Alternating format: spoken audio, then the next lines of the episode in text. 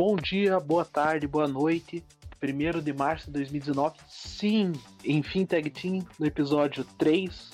Boa tarde, Anderson.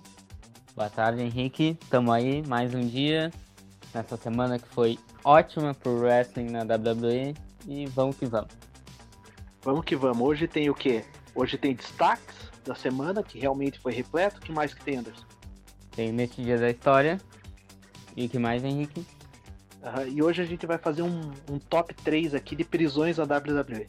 Então vamos que vamos. Vamos que vamos.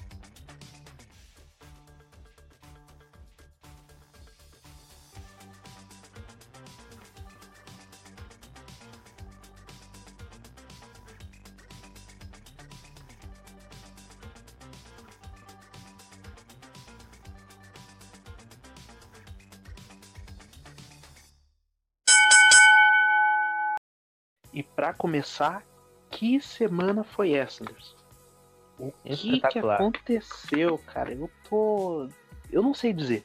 Eu não sei dizer porque realmente, cara, era um negócio que eu não via há tempos. E não é questão de mês, é questão de anos. Eu não vi uma semana tão movimentada como essa. E acho que não tem nem o que dizer, né? O assunto do podcast hoje é só a WWE, cara. Porque realmente foi o. Foi o que chamou a atenção, cara. Foi a melhor semana em muito tempo. Olha, porque foi, não foi nem só um programa bem, porque geralmente nos últimos anos a gente vinha ou o SmackDown em alta e o Raw em baixa, ou o contrário. Mas essa semana foram os dois programas espetaculares. O Rock teve aqueles, o Raw teve aqueles destaques mais, mais fortes, eu acho, do tipo, ah, o Batista voltando, uma coisa assim. Não foi o programa inteiro num, num alto nível, igual foi o SmackDown, que foi do, do começo ao final, muito bem organizado. Sim, realmente. O SmackDown é daqueles assim que, que eu anoto a data. Quando tiver na WWE Network eu vejo de novo. E, e, assim como eu vi aquele Raw lá que o Dolph Ziggler fez o cashinho, aquele Raw foi sensacional. Eu botaria o SmackDown no mesmo nível. Que foi o SmackDown terça-feira. Olha, é um negócio assim que eu olho e falo, perfeito do começo ao fim, todo o segmento, tudo, tudo, tudo. Sensacional. Aquilo ali é um, é um programa e é, é, é o que me faz defender que um show de wrestling de duas horas, bem planejado, é ideal, é o perfeito. Eu concordo. come, começando ali com, o, com a assinatura de contrato para a luta do Kofi com Daniel Bryan, muito bem organizado, o Vince aparecendo, aí apresentando o Kevin Owens Aliás, já entrando nisso, Henrique, me responde isso. Como que a gente aguentou tanto tempo sem o Kevin Owens? Cara, eu não sei. Eu não sei. Eu olhei, eu olhei o Kevin Owens voltando por três segundos e eu pensei assim, putz, é, era isso. Era isso. É, eu não faria melhor. Eu não faria um retorno melhor. Ele veio numa hora certa. Uh, a forma como ele veio, assim, pegou todo mundo de surpresa, mesmo a gente sabendo que ele estava para retornar. Uh, colocar ele já na luta por um cinturão. E, e, e, além de tudo isso, trazer o cara como fez. Ele não foi um rio. Ele ah, entende que. Ele entende que o Vince colocou ele lá naquela situação, que o Kofi, que o Kofi Kingston também tá numa, tá numa crescente muito boa. Só que, cara, eu recomendo demais o pessoal aí, quem não viu, procurar até no YouTube aquelas entrevistas que eles dão fora do ar. É, ah, que, a do que tem ali. É muito boa. Cara, eu achei sensacional e se tivesse o Talking Smack, como tinha antigamente. Saudade. E, cara, ia, nossa, imagina meia horinha ali de, de, de, entrevista. Você entrevista o Kevin Owens, você entrevista o Kofi Kingston, você entrevista, poderia entrevistar o Arthur, a Charlotte. Cara, tinha um monte de gente que se destacou ali que, que ficou aquele gosto assim de quero mais, de que, de que eu quero ouvir o pessoal, eu quero ver o que vai acontecer. Essa expectativa que, que, que dá para a semana seguinte, eu não tinha tempos, há tempos. Eu também não. E, e principalmente no Raw também. Eu não tinha menores. Eu não tava muito no, no hype para essa WrestleMania do jeito que o Raw tava se encaminhando, mas olha, essa semana, retorno do Roman Reigns, Batista aparecendo, a Becky Lynch sendo presa, essa semana a WWE superou. Superou. Cara, realmente é muita coisa para falar. V vamos tentar organizar. vamos tentar fazer por parte, então. Vamos fazer. Minha ideia é fazer em ordem cronológica. Então vamos lá. Começo do Raw. Roman Reigns. Roman Reigns. O que dizer daquele discurso dele voltar uh, nos braços do povo? Eu não sei, cara, não sei. Diga alguma coisa aí, Anderson, porque realmente eu ainda tô, eu ainda tô impressionado com tudo isso. Ah, eu achei muito emocionante ele voltar, ele, ele, abraçando todo mundo. Aí chegou na mãe dele, ele ficou acho, uns dois, quase uns dois minutos abraçado nela. Foi, foi muito emocionante aquela, aquela cena, todo aquele segmento. Foi muito bem feito. Não sei se tinha algum script por parte da WWE, mas eu, eu acredito que tenha sido mais natural mesmo, que veio na cabeça dele, ele falando. Aí ele anuncia que, que ia retornar. Pá, deu, deu uma vontade, tipo, ah, por isso que eu gosto de wrestling. Olha isso, olha, olha tudo perfeito. A, a crowd foi perfeita, não teve nada de. Não teve nenhum, ninguém atrapalhando, não teve nada, foi só aplauso e olha, voltou nos braços do povo, realmente.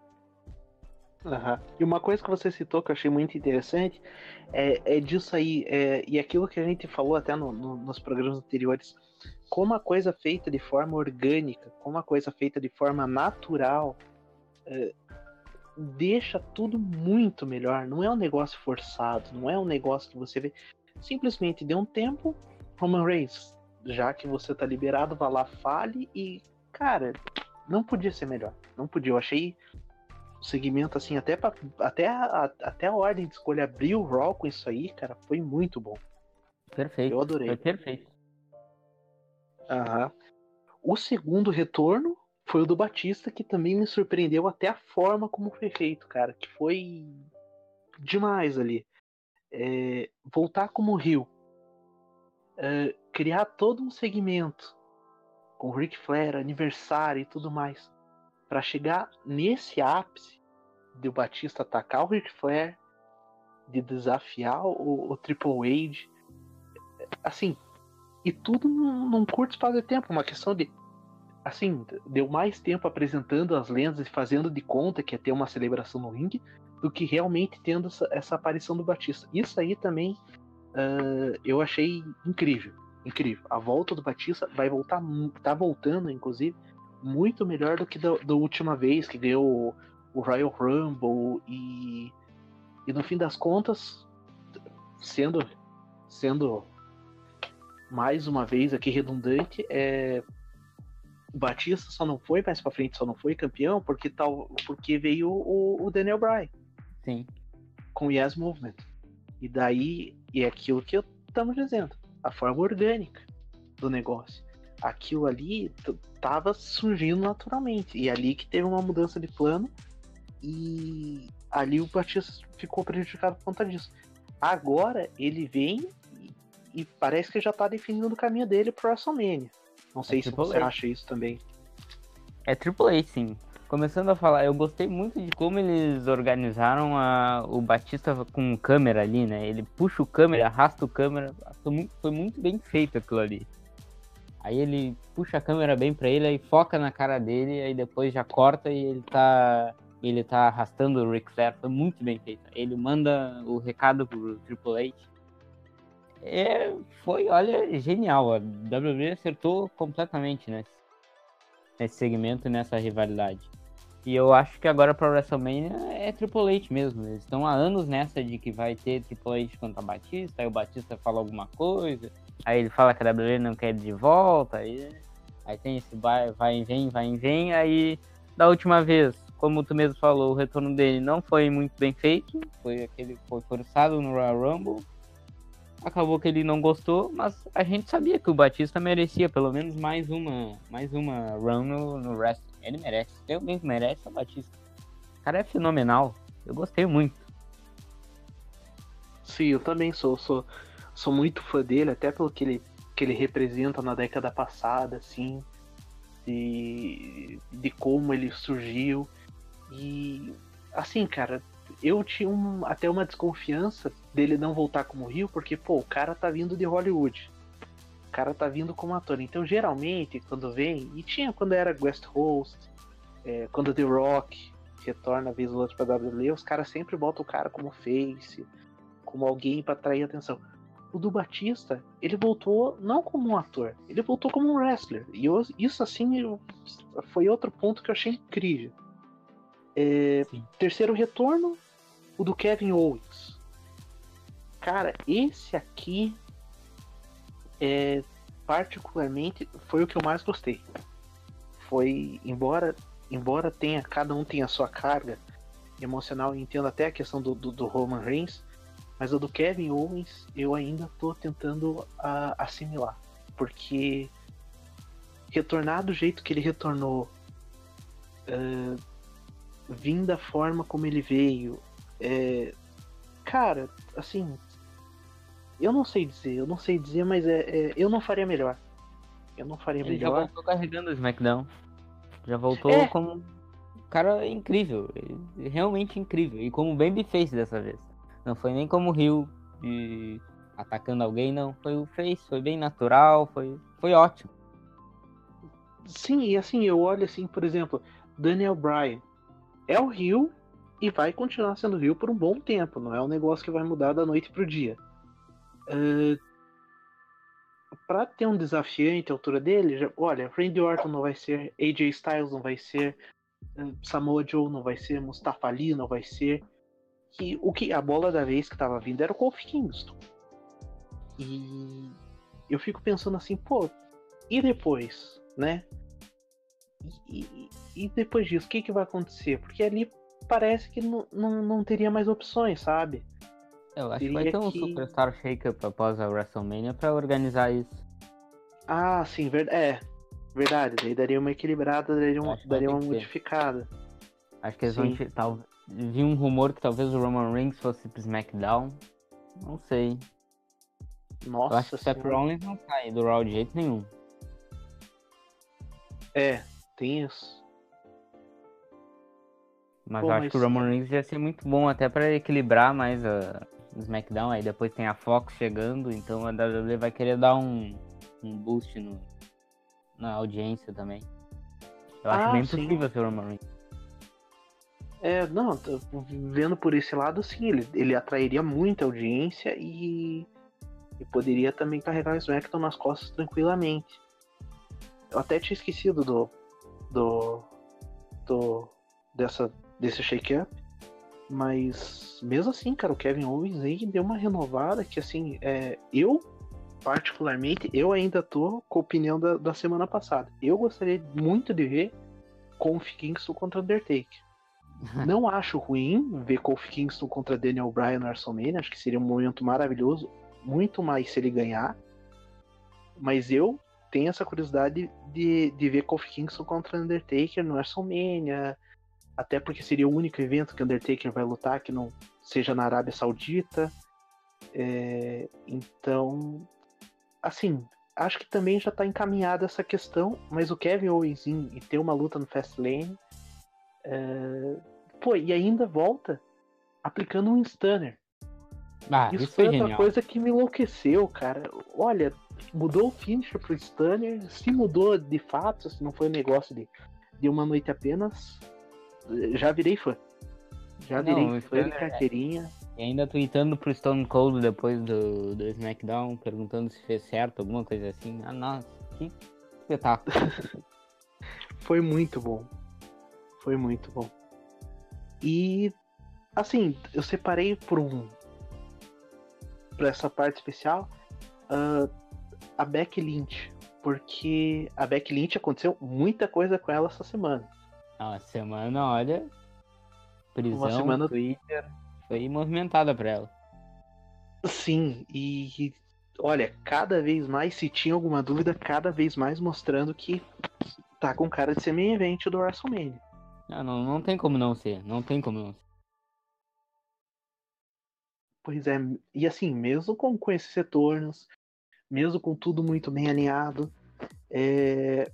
pô, Beck Lynch, saindo presa no Raw na segunda-feira, é, tweetando com a Ronda Rousey.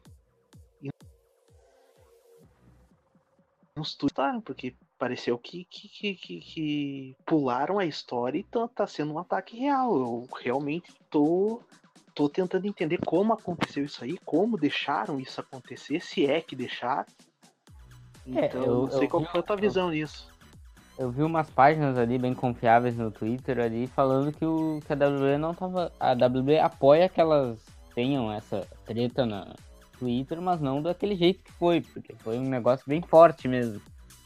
A Honda e a Beck estavam uma atacando a outra mesmo, né? E a Honda falando que não importa o script, vai, vai dar nela no próxima vez que, que vê ela. Foi um negócio meio pesado mesmo, tentando pessoal. Aí a Beck botando foto do marido da Honda. Não, olha, foi. Eu, eu, eu acho, eu achei incrível como fã.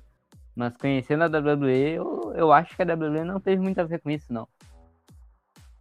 Pois é, e assim, são esses detalhes de botar o, o- a foto do marido da Honda, a Honda Rossi chamar a Becky Lynch pelo nome real, Rebecca Queen. É, que mais? Ah, um detalhe que eu percebi é a Becky Lynch botar o belt em caixa alta.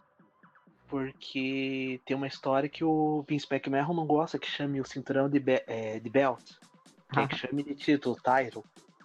Então são, são essas coisas assim que. Nossa, e foi numa, numa rapidez enorme, foi questão de um dia chegar a esse ponto delas.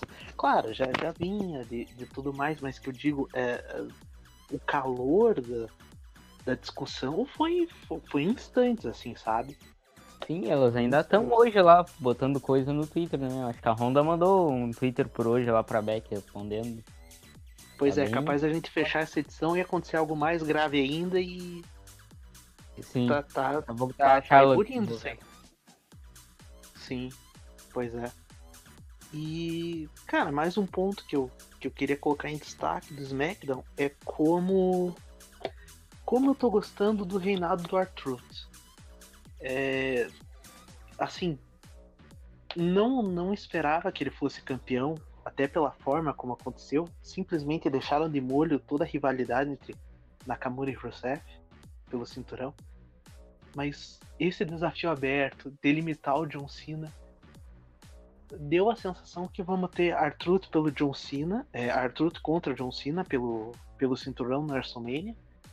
E não vai, até por ter o John Cena, não vai ser uma luta rápida, não vai ser uma luta de pré-show. É, tá com cara de que vão trabalhar isso aí. Eu não sei se você teve essa mesma sensação. É, Ele, ele falou muito no John Cena de ser herói, essas coisas assim, então acho que pode sim ir pra esse lado. Mas eu ainda tenho desconfiança que a WWE não confie tanto em deixar o Arthur com o cinturão até lá. Eu acho que é bem capaz deles fazerem ele perder o cinturão, talvez com Andrade, não sei. Algum desses que tá em, também em evolução e ascensão. Mas eu gostaria, até porque o Arthur merece uma, uma WrestleMania, ainda mais contra o John Cena. Ia ser uma luta, querendo ou não, 15 minutos importante. Não é nada de. de- não é aquela luta de kickoff ou alguma coisa assim. Ou então Battle Royale pra botar o Arthur. Não, é uma luta contra o John Cena pelo título americano. Por mais que ele fosse perder, provavelmente, ia ser muito bom ainda assim. Tá Foi muito bem feito isso também. O reinado dele até que tá gostando. Assim que eu via que ele começou lá, ele e a Carmela falar sobre fazer o Open Challenge, eu pensei, ah, ele vai perder. Óbvio que vai perder. E eu fiquei surpreso quando, quando ele ganhou. Eu fiquei surpreso, né? Fiquei surpreso, mas eu gostei, eu gostei, eu acho que foi muito bem feito. A WWE acertou nisso também. Aham, e tá com uma cara assim, porque ele ainda tá no aspecto cômico. Tá, Ah, tá, A Carmela também tá indo por esse lado. Então a gente sempre tem expectativa de que vai acontecer alguma coisa que ele perca a qualquer momento por uma bobeira. Sim, E é, os caras fizeram algo, fizeram algo bacana. foi, foi muito bem feito. Tem mais algum ponto, Anderson, pra destacar? Não sei se retor- o retorno dos, do, do Hardy Boys foi um outro retorno que ocorreu. Pô, Eu achei- bem lembrado. Eu achei bem interessante. Eu achei bem interessante. Até pra dar uma, um up nessa, nessa tag team do SmackDown. Porque provavelmente o, o Shane McMahon e o Miz vão vai ter o Turner, né? Aí o Deus vai precisar de um rival. Uhum. E o Debar com certeza não será, né, cara? Pelo jeito que estão tratando os caras. Ah, não, toda semana um. Cada vez pior. O Debar tava muito melhor no Raw, né? Sim, e no, no, no SmackDown tá passando batida, assim, realmente. É... Não tem o, o, destaque como tinha no Raw. Se bem que no Raw tava bem, estavam como campeões. Daí chega na luta e enfrentam Braun Strowman e Nicholas. Nada contra o Braun Strowman nem contra o Nicholas. Eu achei um momento bacana. Ah, não, aquilo lá Mas. Foi... Colocaram. É, exatamente. Acho que mais o fato foi, pô, foi legal, foi divertido, assim, como. Como. É, como se deu, mas não era o momento, assim, de você falar que. Pô, é uma luta histórica, um negócio. Acho que ali poderiam ter. Poderia até colocar, acho que o Braun Strowman sozinho, assim, se quisessem levar mais a sério. E os dois derrotando o Mas enfim, coisas também que, que a WWE faz, assim, que. É, aquele agrado fácil. Exato. Aquele agrado fácil. Eles fazem ali na hora é bacana tudo mais. É, mas se for pensar a longo prazo, já não. Já, você já não tem aquela, aquele mesmo sentimento. E, pô, eu tinha me esquecido do Hard Boys, cara. Como é que eu fui esquecer? É... Eu acho também que tá bem desenhado usos contra Hard Boys no WrestleMania. Eu acho ah, tá. que dá para fazer Matt... algo, vai ficar bom. E o Matt Hardy voltou sem o. sem o Broken, né? Sem o Woken. Né? Porque ele falou sem o sotaque ali na... nas entrevistas que tá no YouTube da WWE. Sim, verdade. É, voltaram como a tag team ali tudo mais. Tem o Delete, Delete. Mas é, realmente é, eles voltaram como, como uma tag team. Não foi um negócio. Não foi a, a gimmick, por exemplo, que ele tava com o Bray Wyatt. É. Aliás, cadê Bray Wyatt? Boa pergunta, hein? Se fosse para aparecer no WrestleMania, acho que já teria aparecido antes. Pelo menos. Coisa... Acho que você tá um retorno. Pra Raw ou SmackDown após o WrestleMania. É, é uma possibilidade. É, é que o Bray Wyatt faz a trick do Undertaker ao contrário, né? Então eu não duvido nada. E agora com a Leicester Black subindo. Quer dizer, não é, não é garantido, mas. Tem outro, Já tem dois pupilos aí, é. Já tem dois pupilos do Undertaker no, no caminho.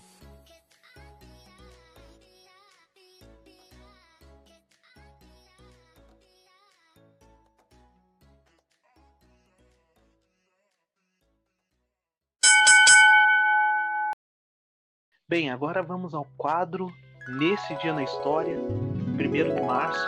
E hoje quem que separou o material foi o Anderson. Então me diga, Anderson, o que, que você separou aí pra gente hoje? O que, que temos para lembrar na história do wrestling? Gravação do SmackDown de março de 2005. Gravação do dia 1 mas que foi ao ar no dia 3 de março. Henrique, que eu vou te falar, não, talvez tu fique chocado, talvez vai, vai se surpreender, porque quando eu achei, eu fiquei surpreso eu nem lembrava desse, dessa pessoa. Eu fiquei, olha, demorou até eu assimilar o que, que tinha acontecido nessa gravação do SmackDown. Mas vamos lá. Quem era? Nessa gravação do SmackDown, nós tivemos um, um Mix Tag Team de 2 minutos e 30 segundos, onde Big Show e Michelle McCool venceram o Down Marie e, a, e René Dupree. Nossa! Além disso, nós tivemos o JBL vindo ao ringue falando que os fãs tinham que gostar dele porque ele era um deus do wrestling. o JBL dizendo que ele era que ele tinha orgulho de ter estudado em escola particular e ter tido aulas e falado que os hum. fãs deveriam torcer para ele e ser contra o John Cena, que o John Cena não era um exemplo para ninguém e que todo mundo deveria bater no John Cena. Meu Deus, que ano que foi isso? 2005. Meu Deus, olha como o mundo dá voltas, hein? JBL falando essas coisas. Não é novidade, talvez. Meu Deus. E no main event nesse Smack, desse SmackDown, agora sim vai falar o que eu. Eu vou falar o que eu achei que ia te chocar. No main event nós tivemos Orlando Jordan vencendo o, o título americano contra John Cena. Isso não, mesmo. Não, não, não, não, não, não, Pera aí. Isso mesmo. Orlando Jordan? Eu nem lembrava mais quem era esse, esse cara até eu achar essa, essa gravação. Cara, eu lembro dele na, no TNA, mas nossa, na WWE ganhando o título contra o John Cena. Nossa. Contra o John Cena. Calma que me deu um nó na cabeça aqui. Calma, Eu e no fiquei assim SmackDown ainda, não é pay-per-view nem nada. Não, não, foi um SmackDown. Eu fiquei assim também. Caramba! Então, essa, na última semana nós perguntamos no Twitter, nós pedimos por sugestões de pauta pra gente conversar aqui, pra gente debater sobre. E o nosso seguidor, Marcelo, que na semana passada a gente já tinha mandado um abraço, mas aqui eu já mando um outro abraço pra ele. Abraço, Marcelo. Aproveitando essa semana que a gente teve a Becky Lynch sendo presa no Raw, nos deu como sugestão a gente fazer um, um top 3 de prisões na história da WWE. E olha, tem muita coisa. Tava pesquisando algumas coisas pra eu falar aqui, algumas prisões que ocorreram, pra ver quais eu, eu preferia, quais eu não gostava tanto, mas é, é, tem- tinha tanta coisa. Tem Vince, tem, tem Stephanie, tem Brie Bella, tem tem um monte de gente. Triple H, The Rock. É, Não, nossa, não falta. a lista é grande. A lista é É grande. grande. E no nosso top 3, meu e do Henrique, que nós fizemos juntos, o terceiro lugar ficou para Denise e Arthur em 2011 no Hell in a Cell. Eu, eu tava assistindo e eu, eu achei muito boa essa prisão. Não sei o que, que o Henrique achou do, do segmento, mas eu achei que foi muito bem feito. Eles atacando o John Cena, aí depois no final aparecendo o Triple H. Foi, foi incrível. Eu também, eu também achei sensacional porque primeiro que The Miz e R-Truth conseguiram imprimir papéis de bad boys naquela época e a forma como foi realizada, porque a cela desceu, eles infiltrados ali dentro da cela eh, começaram a bater em todo mundo e acho que a cena marcante é ver todo mundo ali do lado de fora, não podendo entrar e eles batendo, eles batendo, quando de repente conseguem abrir a porta, eles simplesmente param, se abaixam, não oferecem resistência e saem presos. É, a forma como foi, foi feito, assim, não sei se também você vê nesse sentido, Anderson, mas a forma como foi feita, assim, de ser premeditada, de causar raiva no Triple H, eu achei muito bem feito. Foi muito legal o Triple H atacando, chegando todo brabo e atacando. E naquela época a gente também tinha o Jim Ross narrando. E isso é um diferencial também. Isso foi um diferencial para fazer eu- gostar dessa. O Jim Ross é outro nível. No segundo lugar, a gente colocou essa semana da Becky Lynch. Porque, olha, foi outra que eu achei muito bem feita, muito incrível, ela invadindo a luta. Aí a, a- ela tem a, ela e a Honda tentam pegar uma outra e não consegue, aí ficam batendo no segurança. Aí chama a polícia, a polícia já leva a Honda, já leva a Beck. Eu achei muito bem feita, porque a Beck é uma, é, sem dúvidas, a, a pessoa mais over na WWE nesse ano. Tem, tem ninguém perto, talvez o Kofi, mas eu acho que nem o Kofi chega perto do, do nível que a Beck tá de, de público apoiando ela e, e todo mundo nas redes sociais e fazendo campanha que main event da WrestleMania. Então eu achei incrível. Não sei o que que o Henrique viu sobre isso. Também, também vejo nesse sentido, até a, a forma como foi construída e, e principalmente assim, é, se havia comparações de que ela era o novo Steve Austin, é, Foi melhor um do que segmento como esse ali crava isso aí, crava que ela tá sendo tão incrível quanto foi o, o- Steve Austin no, nos anos 90 ali, no final dos anos 90. E, e realmente, assim, a forma como estão construindo o personagem dela de tá, de tá acima do bem e do mal é um negócio também que, que eu achei demais. Achei demais. Tá muito bem feito e tá se assemelhando muito à storyline do, do Stone Cold também, de, de ficar contra tudo, contra todos. Porque aquilo não é um babyface, mas também não é um, um heel, é aquele anti-herói mais. Então, eu acho a Beck incrível, incrível o que a WWE tá fazendo. com. E em primeiro lugar, não, não podia ser outro. Em primeiro, em primeiro muito acima do, do segundo e do terceiro, muito acima, é a do Stone Cold.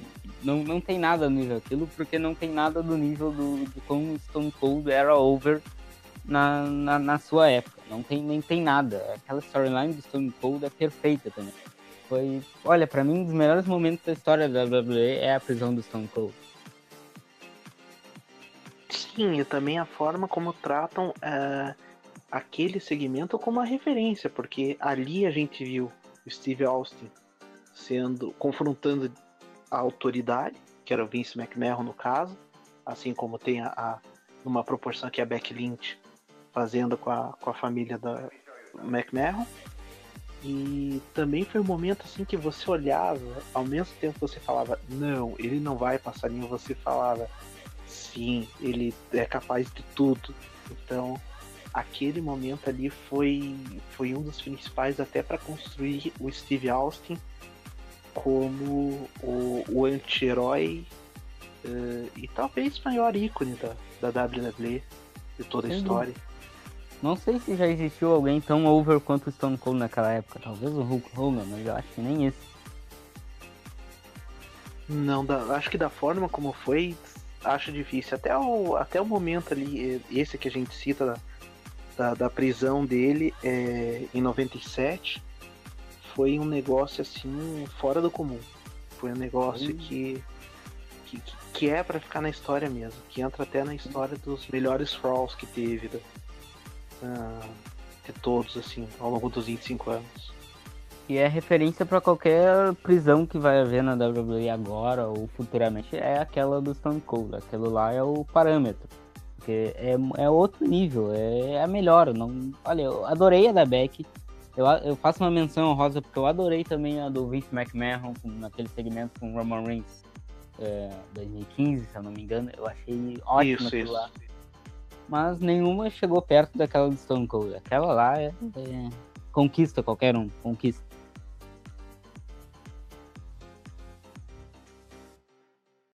Então é isso, galera. Por hoje é só. Mas antes de me despedir, eu queria deixar um recado aqui. Aliás, leia um recado e um ouvinte nosso, Clayton Júnior. Ele mandou a resposta assim: Enfim, Tag Team é o podcast menos clubista da Podocera. Clayton, brigadão, cara. É, Grande abraço. Gostamos Clayton. muito disso. Gostamos muito disso. E realmente, cara, obrigado pelo, pelo carinho e deixar a mensagem aí. É coisas como essa que mantém a gente, não só você que está ouvindo, mas você também que responde, que interage, Uh, assim como foi na, na enquete que a gente perguntou o que, que qual seria o melhor destino para o Kofi Kingston aqui para frente, é, assim como vocês veem os vídeos e tudo mais. É, muito obrigado mesmo de coração. Muito obrigado, um grande abraço de coração, realmente. É, eu gosto muito de, de quando acontece o, o feedback do, do público. É, é, realmente é o que faz a gente seguir aqui semana após semana e continuar. E já vou aproveitar para falar, para me despedir, dar um, um tchau para todo mundo, um grande abraço e que vocês sigam as nossas redes sociais, arroba no Twitter, deem sugestões de pauta, deem feedback, feedback sobre o nosso podcast, o que, que a gente pode melhorar, o que, que a gente pode mudar, o que, que a gente pode assuntos para a gente discutir nas próximas semanas, é só mandar. O meu arroba no Twitter é arroba AndersonBrun01. O do Henrique é. O Henrique aquele. E o nosso arroba é o arroba Team, que ali a gente tá, tá sempre, tá em todos os. No Raw, no SmackDown, a gente tá por ali. Então, se mandar uma mensagem, a gente vai ler e a gente vai falar aqui. E é um grande abraço para todo mundo. Grande abraço, Henrique. Valeu, um abraço, Anderson. Até a próxima. Valeu, valeu. Até a próxima. Tchau.